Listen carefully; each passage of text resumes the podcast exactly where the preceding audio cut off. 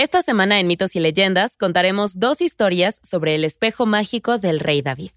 Verás cómo pedir indicaciones a los familiares de alguien que has matado puede no ser la mejor idea. Además, sabrás lo que sucede cuando le das un mal uso a una prensa de aceitunas. También descubriremos lo que sucede cuando un mago interfiere en tu matrimonio. Luego, en la criatura de la semana, conoceremos a un tipo enfadado con siete colas de cabra que te recordará que debes reevaluar tus prioridades.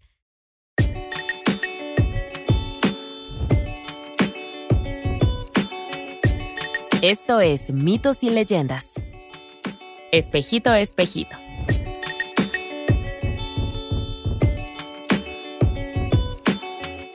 Este es un podcast donde contamos historias de la mitología y el folclore. Algunas son muy populares y aunque creas conocerlas, sus orígenes te sorprenderán. Otros son cuentos que quizá no hayas escuchado, pero que realmente deberías. El episodio de hoy está inspirado en el folclore judío y cuenta la historia del espejo mágico del rey David, quien fue el rey bíblico de Israel y Judá. Según la Biblia, mató a Goliat, estableció Jerusalén como capital del reino ayudó a unificar a los israelitas en un solo reino y entregó las riendas a su hijo, el rey Salomón. Sin embargo, según la leyenda, se dice que tenía un espejo mágico que le permitía ver todo. Hoy nos encontramos con David después de ser coronado rey, pero antes de cometer algunos de sus errores más conocidos. En este momento está de cacería en una tierra extraña.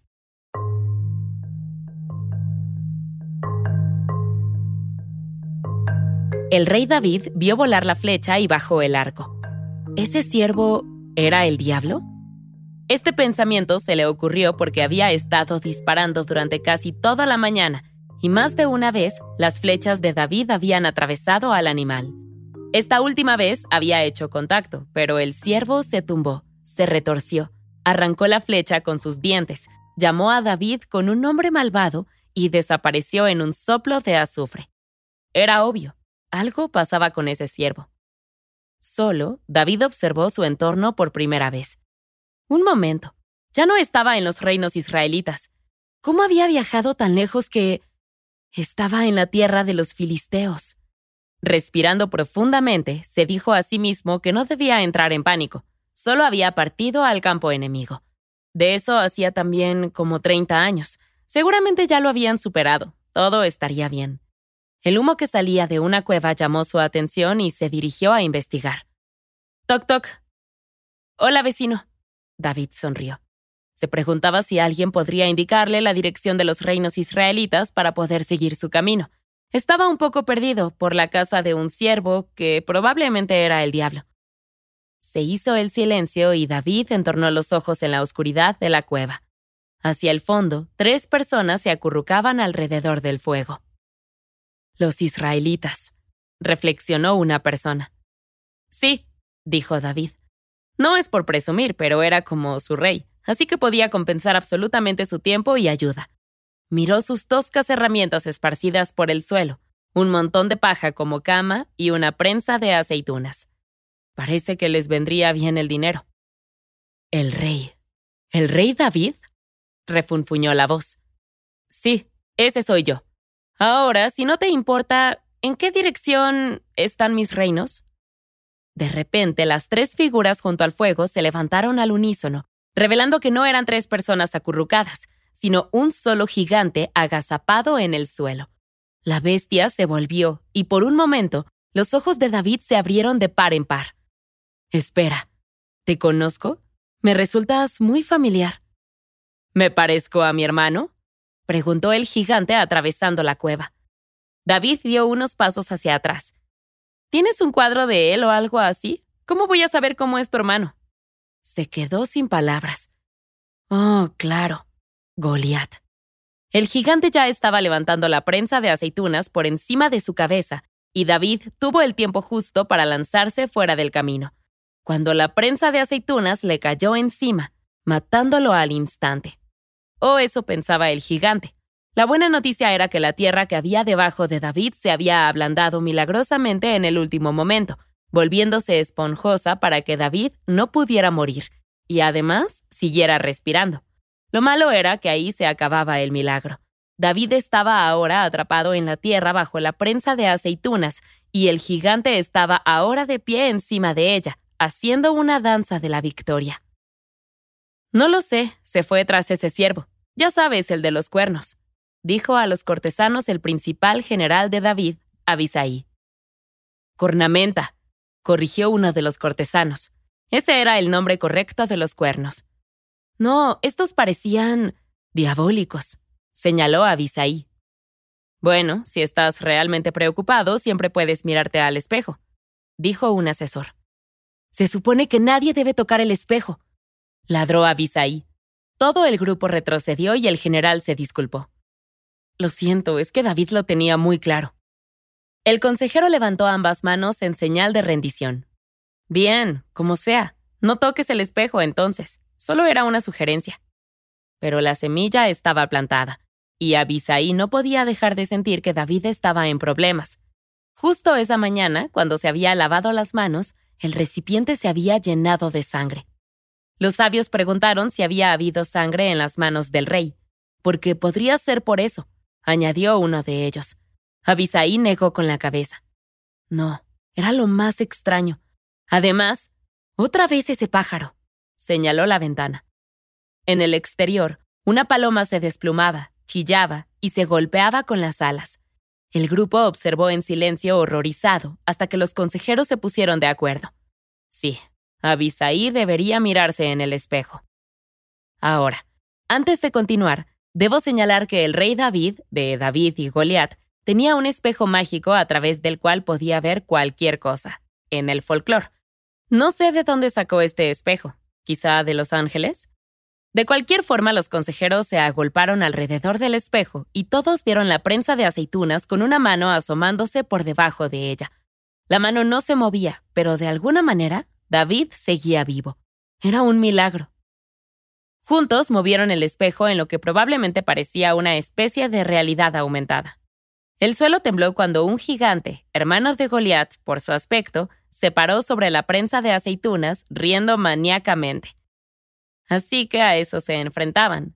Cuando por fin Abisaí apartó la mirada, todos los ojos se centraron en su rostro. ¿Qué haría el general? Se armó de valor. Bien, de acuerdo. Él haría lo único que podía hacer. Ir a salvar al rey. O al menos morir en el intento.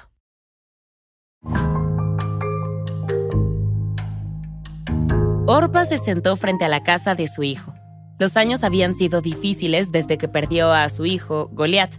Ella siempre le había dicho que no fuera tan conquistador, pero él nunca la escuchó. La reciente noticia de que su otro hijo había dejado caer prensas de aceitunas sobre los reyes la enorgullecía tanto como le preocupaba. Sin embargo, mantuvo sus reservas. Ser demasiado crítica podría alejar a su hijo gigante. Así que lo apoyó, aunque parecía ir por el mismo camino que Goliat. El sonido del galope la sacó de sus pensamientos. Alguien se acercaba. Orpa se levantó con la mandíbula apretada. Esto era una propiedad privada. Quienquiera que fuera tendría que darse la vuelta. Pero Abisaí no lo hizo. Siguió adelante con la yegua de David. Orpa dio una palabra de advertencia más fuerte y luego un ultimátum. Si el visitante no se detenía, ella se vería obligada a actuar y a lanzarle su aguja de tejer lo que no parece gran cosa, pero como es un gigante, esa cosa probablemente es más bien una lanza. Abisaí no disminuyó la velocidad. De acuerdo, lo siento mucho, pero estás avisado, dijo y aventó su aguja de tejer. Se estrelló contra el suelo justo delante del general. Sin inmutarse, se asomó desde lo alto de su caballo mientras galopaba y arrancó del suelo la gigantesca aguja de tejer del gigante. Tanto Abisaí como Orpa pensaron que el movimiento fue genial, y este fue el último pensamiento que tuvo Orpa antes de que la aguja de tejer la empalara. Me gusta pensar que Abisaí estaba casi tan sorprendido como Orpa de que realmente funcionara, pero no había tiempo para felicitarse. Un segundo gigante, que había perdido a su hermano hacía mucho tiempo y ahora a su madre, entró en escena de un salto. La visión de su madre caída le llenó de horror, y le contorsionó la cara de rabia. Iba a destruir a este pequeño. Se giró y vio la prensa de aceitunas y el brazo que se asomaba por debajo. Una sonrisa se extendió y se abrió en su rostro. El gigante iba a matar al amigo de David con el cuerpo de David. Eso sería igual de traumatizante que perder a su madre por una aguja de tejer, anunció. El gigante levantó la prensa de aceitunas, levantó a David del suelo y gritó. David, al parecer, estaba vivo y hablando.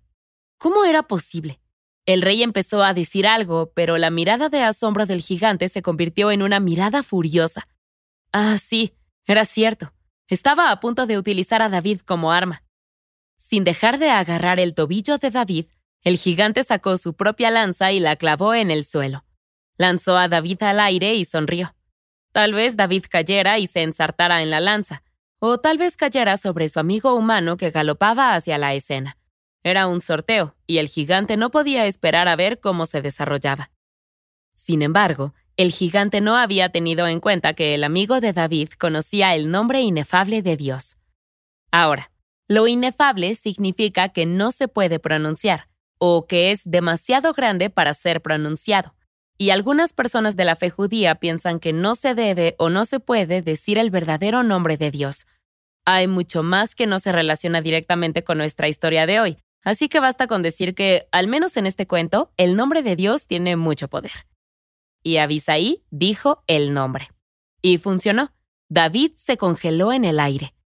El gigante se quedó atónito. Incluso Abisaí tuvo que contemplar con asombro la escena.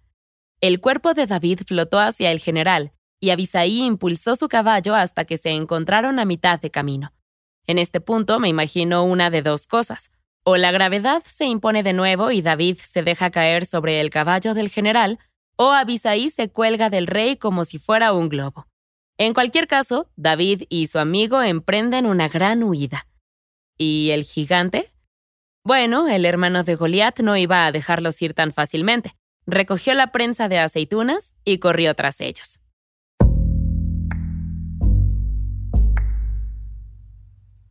Pero había un problema un problema en forma de lanza con la punta inclinada hacia el cielo. Al prepararse para aplastar a los hombres bajo su prensa de aceitunas, claramente su movimiento característico, el gigante se había olvidado por completo de su lanza. La esquivó en el último momento, pero perdió el equilibrio, y la prensa de aceitunas destinada a sus enemigos acabó encima del gigante. El impacto fue definitivo y el rey David agradeció a Abisaí y a Dios su fidelidad.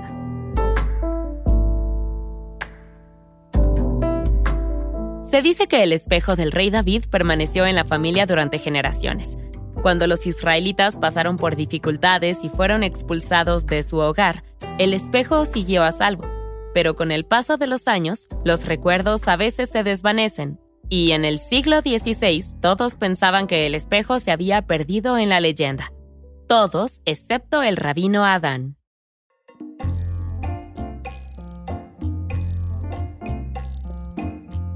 El rabino Adán era un buen hombre. Después de un largo día de enseñanza y de atender las necesidades de su pueblo, estaba listo para descansar. Y sin embargo, eso no fue lo que hizo. En su lugar, sacó un espejo. El espejo.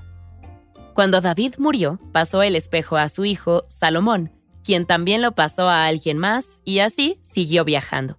Incluso cuando los israelitas fueron expulsados de su tierra natal, el espejo permaneció a salvo. Ahora, más de dos mil años después, el rabino Adán era su cuidador. Era un deber sagrado que no abordaba a la ligera. Por las tardes sacaba el espejo, y lejos de ser un completo bicho raro y espiar a la gente sin su consentimiento o ver si hablaban de él o de quién dejaba su armario hecho un desastre, el rabino Adán buscaba a la gente con problemas, gente a la que pudiera ayudar. Una noche el rabino se miró en el espejo y vio a un hombre en el mercado. Entonces, detrás de él, no solo vio una flecha que se dirigía hacia él, sino que dobló una esquina hasta estallarse en el pecho del hombre, que se desplomó en su puesto muerto. Con un fuerte suspiro, el rabino Adán cogió su abrigo. Verás, el espejo tenía un poder que ni siquiera David conocía, uno que fue descubierto en los milenios transcurridos desde el principio. El espejo sabía lo que estaba ocurriendo en el mundo, pero también sabía lo que estaba por venir, como una especie de premonición del siglo XVI. Adán podía ver quiénes estaban en peligro y cómo morirían. Le dijo a sus asistentes que volvería en unos días. Sin embargo, tendría que salir ahora mismo y cabalgar toda la noche si quería llegar a tiempo para ayudar a este hombre. Al día siguiente, el comerciante en cuestión, el que el rabino Adán había visto en el espejo, se detuvo y señaló a Adán. Detente, déjame en paz. Pero vas a morir en dos horas, dijo el rabino Adán. Era espeluznante, y el comerciante ni siquiera lo sabía. ¿Qué le pasa a este rabino? insistió el hombre. Empezó a hacer un escándalo, así que el rabino Adán se encogió de hombros y se alejó. Verás, a pesar de las buenas intenciones del rabino Adán, no era el mejor detective o comunicador. Era persistente y no tenía un mejor plan que acercarse al desconocido y gritarle que se iba a morir. Aún así, el desconocido nunca preguntó a qué se refería, por lo que éste nunca se lo dijo. De todos modos, ¿cómo le decía uno a un extraño que iba a ser disparado por una flecha mágica de una manera creíble? Adán no lo sabía, pero había querido intentarlo, por el bien del hombre. Los dos compañeros del comerciante se quedaron consolando al desconocido. ¿Qué le pasaba a ese tipo? El comerciante negó con la cabeza. No tenía ni idea, pero llevaba todo el día persiguiéndolo. Los amigos intercambiaron una mirada. ¿No debería el comerciante hacer una o dos preguntas de seguimiento sobre todo eso de ¿vas a morir? Tal vez obtener algunos detalles. A regañadientes, el comerciante aceptó. Eso tenía sentido, después de todo. Bien, la próxima vez que el rabino viniera, el comerciante exigiría algunas respuestas. La historia cuenta que la siguiente vez que el rabino Adán se acercó, el mercader lo abordó por completo, inmovilizándolo en el suelo mientras exigía respuestas. Cuando por fin Adán se soltó, comenzó a explicar su extraña historia sobre el espejo mágico, la flecha mágica. Estaba claro que su explicación no estaba siendo bien recibida, por lo que Adán sugirió al comerciante que lo mirara por sí mismo. Juntos regresaron a la habitación del rabino en la posada local para mirarse en el espejo. Antes de subir las escaleras, el rabino se detuvo a hablar con el posadero. ¿Cuánto ganaba en un día? Con la comida y la bebida, el posadero estaba seguro de haber ganado unos 18 ciclos de plata. Con un golpe seco, Adán dejó caer una bolsa sobre la mesa. Había 20 ciclos de plata para cerrar el día. Con los ojos muy abiertos, el posadero contó las monedas, asintió al rabino y cerró la puerta. ¿Y la habitación está preparada? Asintió de nuevo, desde hace un par de minutos. El rabino sonrió y subió las escaleras. Atónito, el comerciante lo siguió.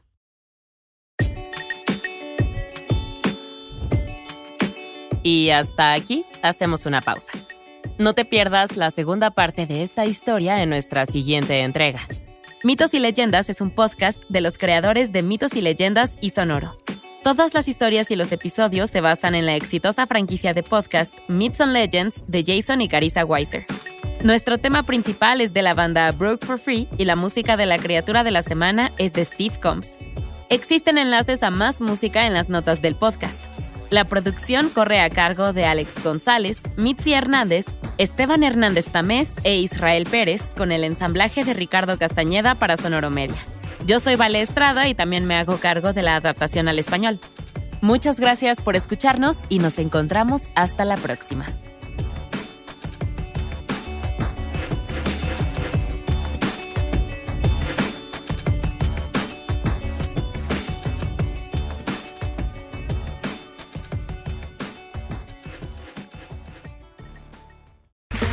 Okay, round two. Name something that's not boring. A laundry? Ooh, a book club. Computer solitaire, huh? Ah, oh, sorry, we were looking for Chumba Casino. That's right. ChumbaCasino.com has over 100 casino style games. Join today and play for free for your chance to redeem some serious prizes. ChumbaCasino.com. No purchase necessary. Full prohibited by law. 18 plus terms and conditions apply. See website for details.